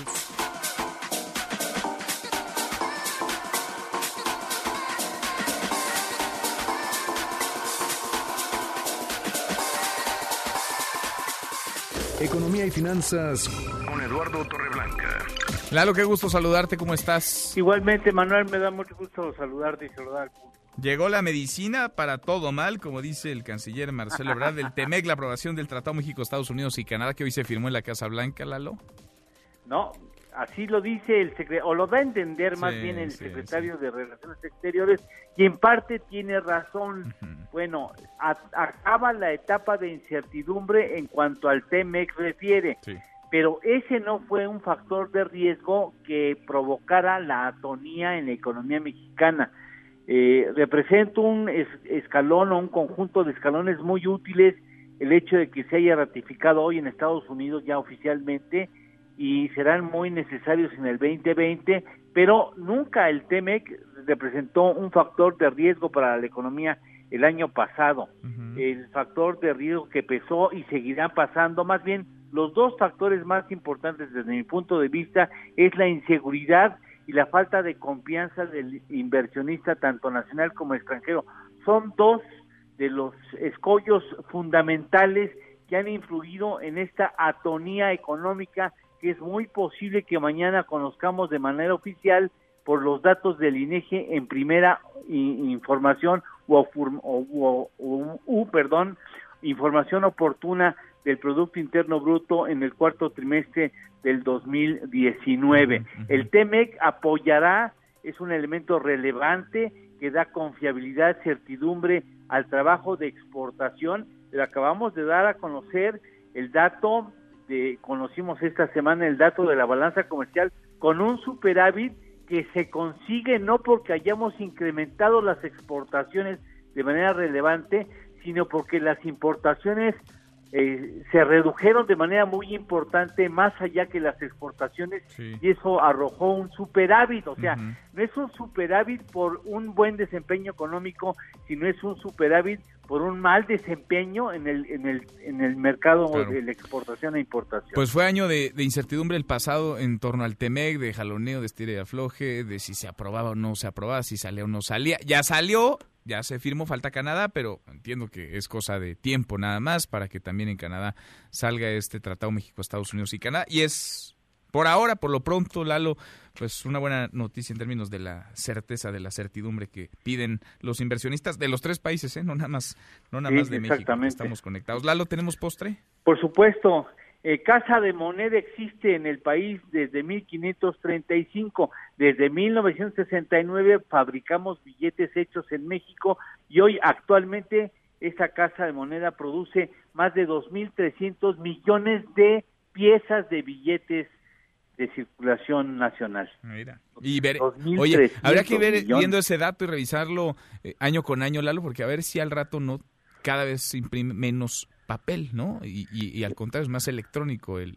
Pues esa es la tendencia mundial. Vamos a ver cómo cambia la Casa de Moneda ante esta nueva tendencia internacional, ¿cierto? Es un dato interesante. Sin duda. Lalo, abrazo, gracias. Igualmente, Manuel, gusto en saludarte y saludar al público. Igualmente, muy buenas tardes, es Eduardo Torreblanca. A propósito del TEMEC, yo le agradezco mucho al director general de Comunicación Social de la Secretaría de Relaciones Exteriores de la Cancillería, a Roberto Velasco, que está en Washington, que platique con nosotros esta tarde. ¿Cómo estás, Roberto? Muy bien, muchas gracias, Manuel, con el gusto de saludarte siempre. Igualmente, muchas gracias. Pues eh, por fin, ¿no? Se firmó este tratado, lo firmó el presidente de Estados Unidos, eh, Donald Trump. Con esto ¿Se cierra una etapa o arranca una nueva, Roberto? ¿Cómo la ves? Pues ambas. Se, se cierra una etapa de incertidumbre, se cierra una etapa eh, muy difícil de negociación, eh, porque como tú sabes, el principal reto era eh, que en Estados Unidos pudiera salir el tratado por la conformación de su Congreso, en el cual pues una de las cámaras tiene mayoría demócrata entonces esto le añadió una enorme capa de dificultad a la ratificación del tratado eh, que por fin concluye hoy.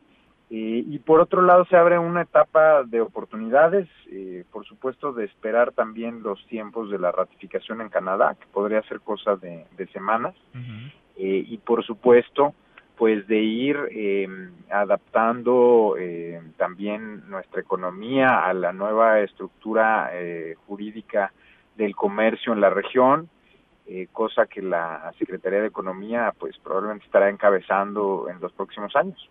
Sin duda. Ahora, pues esto se da antes de que arranque formalmente el proceso electoral en Estados Unidos y ayuda, pero se da en medio del proceso de impeachment, de juicio político a Donald Trump. ¿Cómo sentiste los ánimos por allá en Estados Unidos? Porque sabemos que para que se llegara a la aprobación del TEMEC pasaron muchas cosas, hubo mucho jaloneo, pero particularmente en Estados Unidos pues están muy calientitos los ánimos y se necesitaron de los votos tanto de demócratas como de republicanos. ¿Cómo sentiste el ánimo allá, la política, la grilla, digamos, en torno a la firma de un acuerdo que, insisto, lleva el voto de los dos partidos. Bueno, eh, esto que dices es muy significativo porque efectivamente Estados Unidos está en medio de un momento político muy complejo, están en un proceso electoral, eh, como señalabas también en medio de este proceso del impeachment, y eh, a pesar de ello el tratado alcanzó un consenso bipartidista muy amplio en el Senado y en el Congreso fue uno de los tratados comerciales más votados en la historia de Estados Unidos. Eh, lo cual, eh, pues nosotros vemos por un lado como un triunfo de nuestra capacidad de negociación, pero más importante también eh, como una señal de que la integración de nuestras economías, la integración, por supuesto, de nuestras fronteras, la generación de cadenas de valor, eh, y todo lo que ha pasado en los 25 años que duró el, eh, Tratado de Libre Comercio de América del Norte se impusieron eh, sobre pues, los diferentes partidistas. Es, es, significativo. ¿Qué sabemos de Canadá, Roberto? ¿Para cuándo? ¿Cómo están los tiempos? ¿Qué calculan ustedes en la Cancillería que podría pasar en el último país que falta por aprobar el TEMEC? Bueno, eh, hay que decir dos cosas muy relevantes. Eh, efectivamente, el tratado se presentó la semana pasada eh, y el eh, primer ministro Trudeau está eh, llamando al Parlamento canadiense a una aprobación rápida del tratado, un análisis rápido de, de, de este nuevo acuerdo. pero lo, lo segundo que también es muy relevante en Canadá existe un amplísimo consenso en torno al tratado, como lo hay en México. Entonces, bueno, pues eh, quizás eh, veamos un análisis, una negociación interna, pero eh, no está en duda, digamos, la pervivencia del tratado y pues esperamos que sea cosa de semanas que esto se pueda resolver.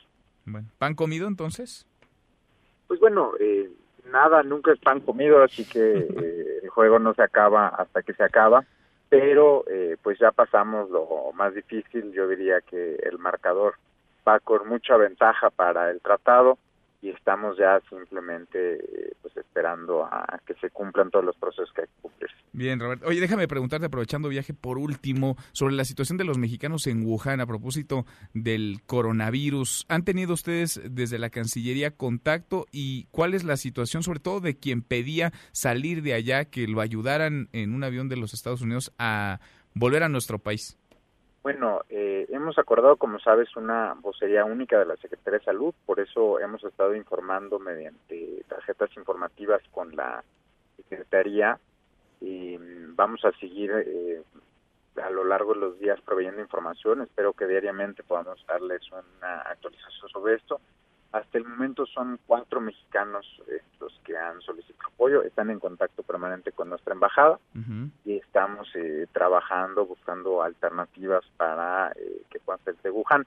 y por supuesto, pues en coordinación permanente con la Secretaría de Salud para que ellos puedan informar de manera más amplia sobre la situación con el coronavirus.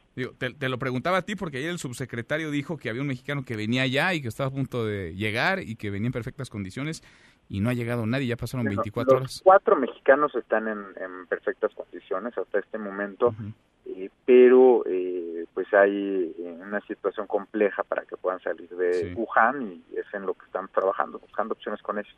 Sí, entiendo y también lo comentábamos con el propio Daniel Stematis que está ya atrapado, que pide regresar, pero nos llamaba la atención justo la declaración del subsecretario de Salud, Hugo López Gatel, que aseguraba que ya venía para acá y pues no, ni viene para acá, ni ha llegado evidentemente. Roberto, te agradezco como siempre que platiques con nosotros. Gracias a ti, Manuel, excelente tarde. Igualmente, muy buenas tardes. El vocero de la Cancillería, Roberto Velasco, desde Washington, luego de esta firma, la de hoy del TEMEC de Donald Trump. León Krause en Mesa para Todos. Querido León, León Krause, qué gusto saludarte, ¿cómo estás? Hola Manuel, ¿cómo estás? Bien, a todo dar, pues eh, por un lado aplausos, ¿no? A papachos, la firma del Temec, y por el otro, ayer Donald Trump de nuevo hablando del muro y diciendo, asegurando que México ya está pagando por él. ¿Cómo la ves, León?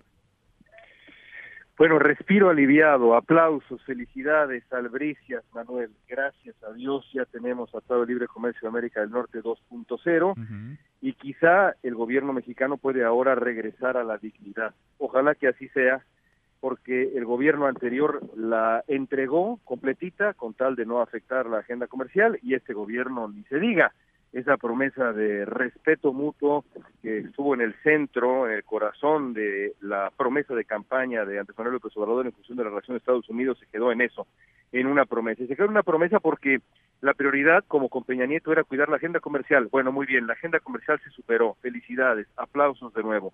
Ahora espero que en lo que resta el gobierno de Donald Trump, que puede ser poco o puede ser mucho, el gobierno mexicano tenga ciertamente otra cara frente al, al gobierno estadounidense. Tendríamos que contestar, vaya, había dicho el propio entonces candidato Andrés Manuel López Obrador que a cada afirmación, que cada agresión habría una respuesta. León, deberíamos contestarle y cómo a Donald Trump este tipo de discursos que parece conforme se aproxime la elección de noviembre próximo se van a convertir en algo pues cada vez más frecuente, más constante.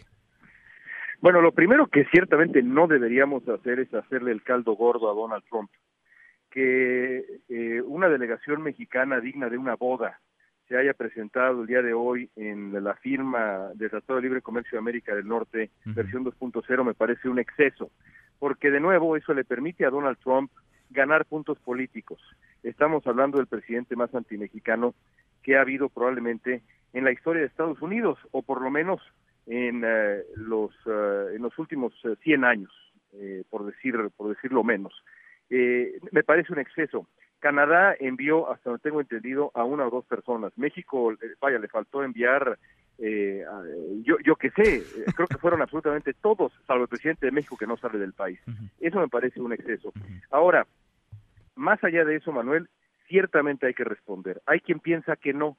Yo creo que cuando Donald Trump utiliza a nuestro país una y otra vez como punching bag político para ganar puntos, ciertamente hay que poner los puntos sobre las IES. Lo hizo en su momento, increíblemente se tardó muchísimo, pero lo hizo en su momento Enrique Peña Nieto e hizo bien. Una vez superada la agenda comercial, el gobierno de México tiene que dar un golpe en la mesa en un año electoral que será dificilísimo. A México no le conviene Donald Trump como presidente de Estados Unidos. Esa es la realidad. Hay que ser mucho más inteligentes y dignos. León, pero dice Donald Trump que somos amigos y que le cae bien el presidente de México. Mira, escucha lo que decía tal cual ayer. Y con todo el respeto a México, nos agrada mucho México y nos estamos llevando muy bien con México. El presidente es mi amigo. Creo que está haciendo un trabajo increíble. Es una situación difícil, pero México, de hecho, pronto lo verán, está pagando por el muro. Pues con esos amigos, León, ¿cómo es? Bueno, a los autoritarios y a los narcisistas eh, la definición de la amistad es la quiesencia. Y por supuesto, si el gobierno mexicano eh, se, ha pasado los últimos eh, meses, ya, ya más, incluso años, este gobierno y el anterior, sobre todo este, diciéndole que sí a Trump en absolutamente todo y haciéndolo lo que Donald Trump quiere en la agenda comercial y migratoria, por supuesto que nos quiere mucho y considera un amigo personal Andrés Manuel López Obrador. esa, esa es la, esa es la, la realidad, Manuel. En, en, la política exterior no se trata de tener amigos, se trata de tener una política que cuide los intereses nacionales dentro de nuestras fronteras y también afuera, porque acá en este país desde donde te hablo existen eh, 30 millones de personas de origen mexicano que son agredidas cotidianamente por este hombre que es amigo del presidente López Obrador. Ya se superó el escollo comercial, no hay pretexto alguno ya para continuar en esta política de eh, aquiescencia absoluta frente al uh, presidente de Estados Unidos simplemente no hay pretexto. Yo esperaría que las cosas que las cosas cambien, creo que no van a cambiar, pero yo esperaría que así ocurriera. Frente a quien va además sembrando odio desde antes, incluso de arribar a la Casa Blanca. Nada más para que no digan, León, que no metemos las dos caras de la moneda. Esto le contestó, o más bien no le contestó, el presidente López Obrador en la mañanera Donald Trump. No hay que olvidar aunque nosotros no tenemos por qué meternos a esos asuntos, nada más tener en cuenta que hay elecciones en Estados Unidos. Entonces es un tiempo especial. Nuestra relación con el gobierno de Estados Unidos es buena, no queremos pelearnos. Miren, amor y paz. Y aunque nos eh, cuquen, no nos vamos a enganchar. Amor y paz, aunque lo andes cuqueando, ¿ya ves, León? Sí, sí. Sí, viene, está, ah, eh, para el presidente de México las elecciones en Estados Unidos han durado cinco años aparentemente, ¿no? Eh, él, que, él piensa que es una provocación. Lo que es una provocación es lo que ha hecho Donald Trump con él y con su equipo de política exterior, a los que ha eh, convencido, estoy siendo elegante, Manuel, convencido de adoptar las medidas más agresivas de la historia moderna de México contra los migrantes centroamericanos. Si el presidente de México dice que a él no le gusta picar anzuelos, pues debería comenzar por no picar el anzuelo eh, que le han tirado eh, desde Washington, eh, anzuelo al que picó, al que tomó él y su equipo de política exterior en los primeros cinco minutos con tal de evitar que se afectara la agenda comercial. Insisto, se acabó la agenda comercial, es hora de, es hora de reaccionar y de hacerlo con verdadera dignidad, como se nos prometió a todos en campaña. Pues lo veremos si lo platicamos, si es que ocurre, y si no, también, León, un abrazo.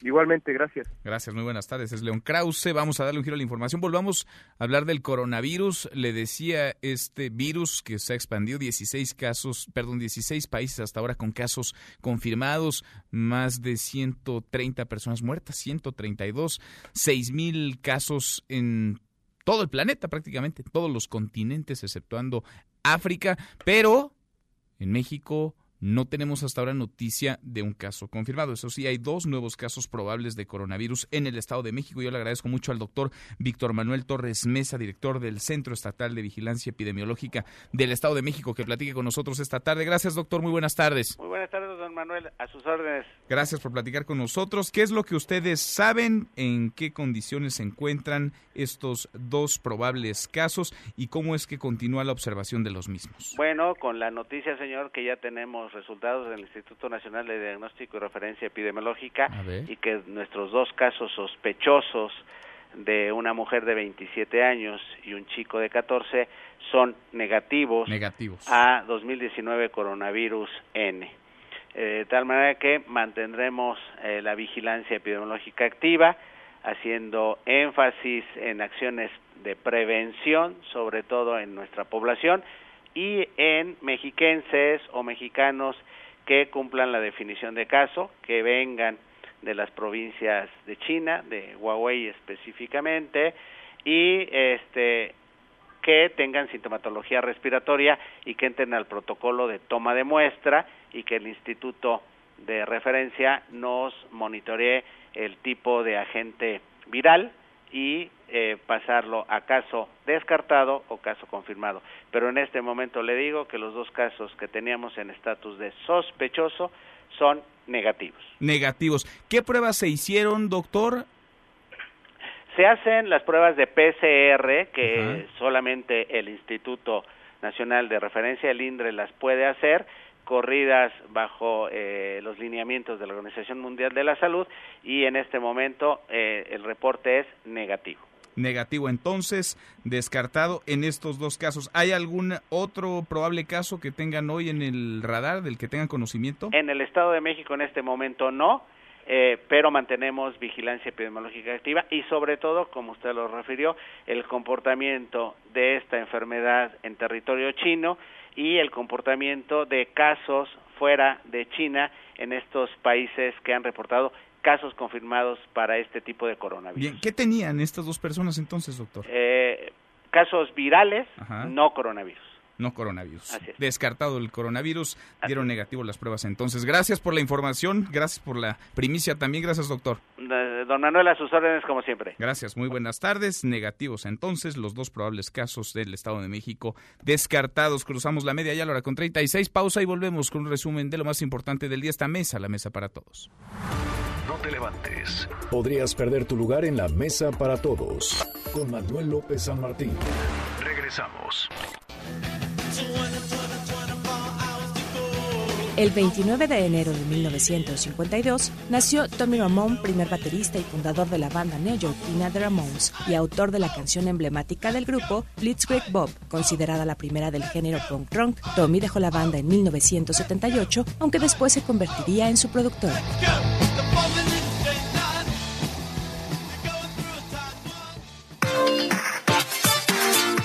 Seguimos, volvemos a esta mesa, la mesa para todos, cruzamos la media ya a la hora con 37, vamos con un resumen de lo más importante del día. Resumen. Resumen. Bueno, le platicaba el presidente Donald Trump firmó el nuevo acuerdo económico entre México, Estados Unidos y Canadá, el TEMEC, frente a la Casa Blanca, acompañado de su gabinete, también de trabajadores y de buena parte del gabinete de nuestro país. Estuvo ahí el canciller Marcelo Ebrard, estuvo también la secretaria de Economía Graciela Márquez, el subsecretario para América del Norte Jesús Seade. Aseguró que con esto se avanza, se concluye un camino en los Estados Unidos. Falta, claro, la ratificación de Canadá para que entre en vigor. Es la voz de Donald Trump. México y Canadá han acordado nuevas protecciones laborales que mi gobierno negoció. El TEMEC es el primer acuerdo de comercio en casi dos décadas. Muchas gracias. Sensacional, estuvo sensacional. Muchas gracias. Bueno, y a propósito de temas económicos, el presidente López Obrador anunció la creación del Gabinete para el Crecimiento Económico. ¿Cómo está eso, Rocío? Cuéntanos, Rocío Méndez, muy buenas tardes. Efectivamente, Manuel, gracias. Buenas tardes. Ante la firma en Washington del nuevo Acuerdo Comercial de América del Norte, el TEMEC, el presidente Andrés Manuel López Obrador anunció la creación de un gabinete para el fomento a inversiones y el crecimiento económico bajo la coordinación del actual jefe de la oficina de la presidencia, Alfonso Romo. Para ello citó este medio día al gabinete legal y ampliado. Escuchemos a Rogelio Jiménez Pons, el titular de Fonatur. Se instala un, un consejo los proyectos prioritarios. El tema es un proyecto prioritario, pero se habló en generalidades, ¿no? De cómo abrirlo a las inversiones complementarias, qué tipo de inversiones viene. Hay una lista de inversiones de infraestructura muy bien, muy, sobre todo promover ese tipo de inversión que es con el sector privado. En sus redes sociales, el presidente López Obrador detalló que hay condiciones favorables, finanzas sanas y un peso fuerte, así como baja inflación e inversión extranjera. Por su parte, la secretaria de Energía, Rocío Nale, confirmó que el gabinete está integrado por las secretarías de Hacienda, Economía, Energía, Comunicaciones y Transportes, Medio Ambiente y otras más. Cada proyecto estuvimos analizando la viabilidad para que el inversionista también tenga seguro su inversión y que haya orden en todo el país. El sector de energía es muy amplio y todos cabemos, nada más que con orden. Una vez que anunciemos los proyectos ya definidos, viables, que todos, tanto privado como el Estado, estemos de acuerdo, se los vamos a dar a conocer. Ya para mediados de febrero el presidente ya quiere que lo hagamos lo más rápido posible. Tenemos como una lista de 100 más o menos. Es el reporte al momento. Gracias, muchas gracias, Rocío. Y la Reserva Federal de Estados Unidos decidió mantener sin cambio su tasa de interés en un rango de entre 1.5 y 1.75%. Además, aseguró que vigilará de cerca los acontecimientos mundiales. A propósito de la relación entre México y Estados Unidos, ayer durante un evento de campaña, ya lo hemos platicado, el presidente Donald Trump así se pronunció de nuevo sobre el muro, el maldito muro en la frontera con México. Escúchelo.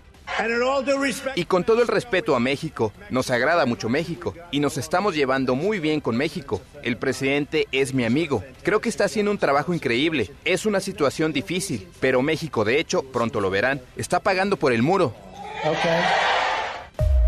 Bueno, y el presidente López Obrador fue cuestionado hoy en la mañanera sobre estas palabras, las de Donald Trump. ¿Contestó o no contestó? Usted escúchelo. No hay que olvidar, aunque nosotros no tenemos por qué meternos a esos asuntos, nada más tener en cuenta que hay elecciones en Estados Unidos. Entonces es un tiempo especial. Nuestra relación con el gobierno de Estados Unidos es buena, no queremos pelearnos. Miren, amor y paz. Y aunque nos eh, cuquen, no nos vamos a enganchar. Bueno, aunque nos cuquen, dice el presidente López Obrador. Por cierto, en otro tema, la Organización Mundial de la Salud se va a reunir mañana para determinar si el coronavirus constituye una emergencia internacional. En China, donde se originó el virus, han muerto hasta el momento 132 personas, se registran más de 6.000 casos confirmados. La presencia de este virus ha sido confirmada también en 16 países, eh, por ejemplo, Tailandia, Japón, Estados Unidos, Australia, Macao, Taiwán, Singapur, Corea del Sur, Malasia, Francia, Canadá, Vietnam, Camboya, Alemania, Sri Lanka, Nepal y los Emiratos Árabes. Aquí en nuestro país eh, le podemos confirmar que ha sido ya descartado eh, los dos casos, dos probables casos de contagio de coronavirus. Se trataba de una mujer de 27 años que arribó a México procedente de Wuhan en China. El otro caso era el de un joven de 14 años, familiar de la mujer. Habían tenido contacto. Hasta ahora, con esto, son ya nueve los casos descartados en nuestro país. Nos ha confirmado el eh, director del Centro Estatal de Vigilancia Epidemiológica del Estado de México, el doctor Víctor Manuel Torres Mesa, que hace unos minutos tuvieron ya los resultados de las pruebas. Dieron negativo, no hay contagios de coronavirus en nuestro país.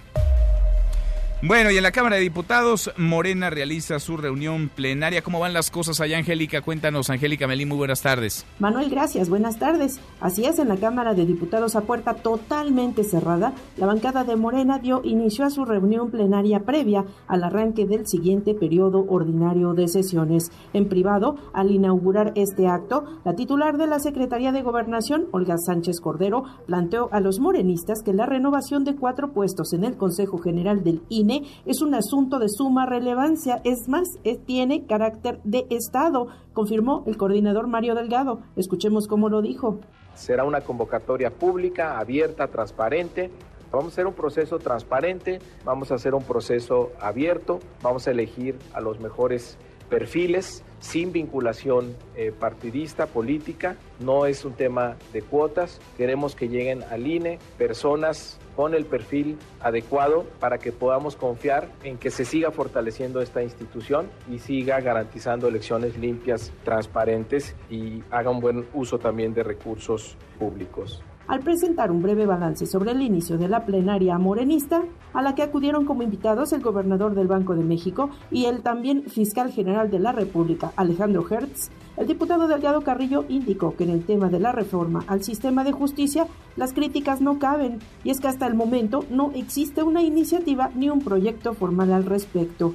Las advertencias sobre la presunta intención de aplicar la figura del arraigo en todo tipo de delitos son producto de la especulación, aseguró, es el reporte. Gracias, muchas gracias Angélica. Bueno, y las autoridades de la Ciudad de México están buscando a los tres pesos tres presos que se escaparon, que se fueron, que huyeron, hoy pasaron lista en la mañana en el reclusorio sur y ya no estaban, estarían ligados los tres al cártel de Sinaloa, se fugaron esta mañana. Cuéntanos, Juan Carlos, Juan Carlos Alarcón, ¿cómo estás? Buenas tardes. Hola, Manuel, gracias, muy buenas tardes. Acaba de cumplir una conferencia de prensa en el gobierno de la Ciudad de México donde la primera conclusión que prácticamente pues es una obviedad, Manuel, es que hubo colusión por parte de autoridades penitenciarias en la fuga de estos tres narcotraficantes te comento que hay eh, al menos 10 personas que son, pues digamos, los principales sospechosos de haber colaborado con la fuga de estos eh, tres eh, sujetos que, como bien lo señalas, están ligados al cártel de Sinaloa, pero comentarte que este tema, pues se parece también entrar ya a los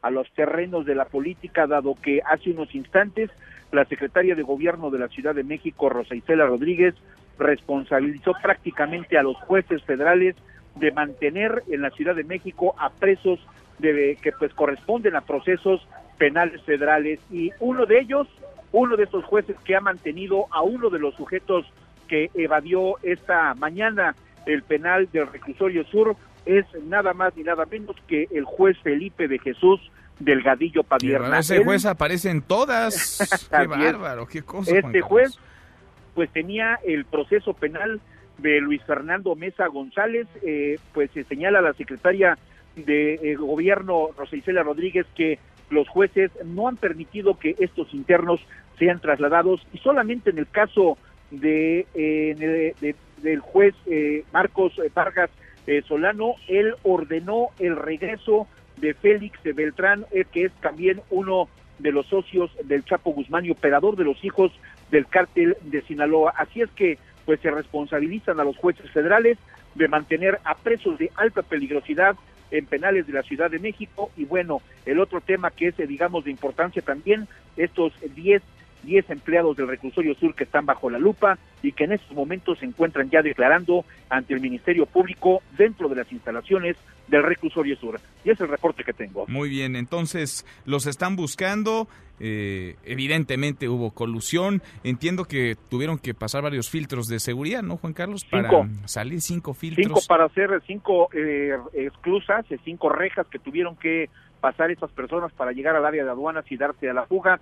Mencionaba el subsecretario del sistema penitenciario, Acer Ruiz, que ellos eh, pues han ampliado el número de exclusas precisamente para prevenir una situación de esta naturaleza, pero confirmó que estas fueron abiertas, hasta el momento no conocen quién, pero fueron abiertas para que estas personas pasaran sin ningún problema para llegar a la, a la puerta de aduana y posteriormente darse a la fuga. Pues sí, es que hay varios temas aquí de fondo, claro, la corrupción, la falta de cuidado y de desatención dentro del sistema penitenciario, los jueces, vaya, todo junto, ¿no? No, no podemos culpar a, una, un solo factor, son, son muchos factores los que permiten que esto suceda, que esto ocurra, el autogobierno o el cogobierno también en las cárceles, ya no solamente en la Ciudad de México, de todo el país. Gracias, Juan Carlos.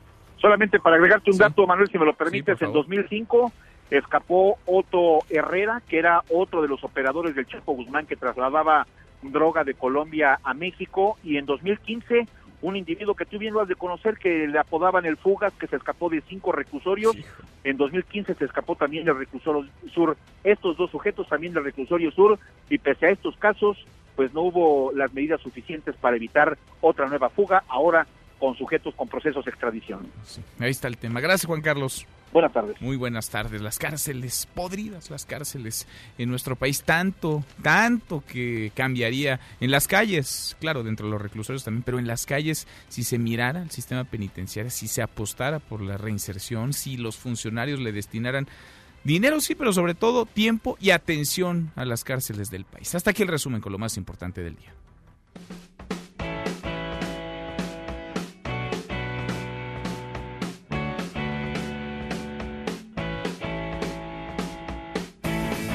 José Luis Guzmán, Miyagi, segundo tiempo, Miyagi, ¿cómo estás? Muy bien, Manuel, ¿tú?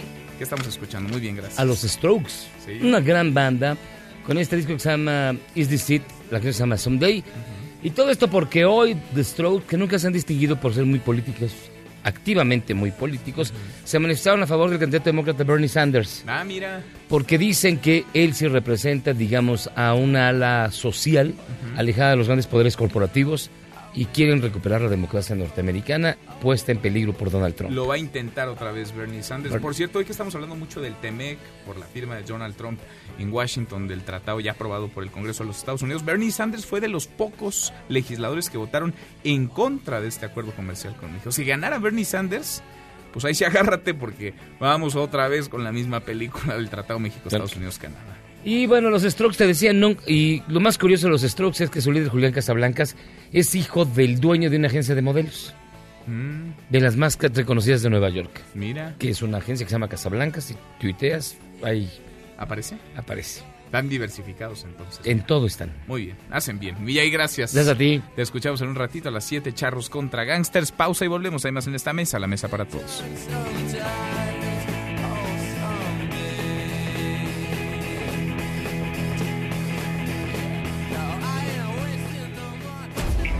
Para el nuevo milenio. Mesa para todos con Manuel López San Martín. Regresamos.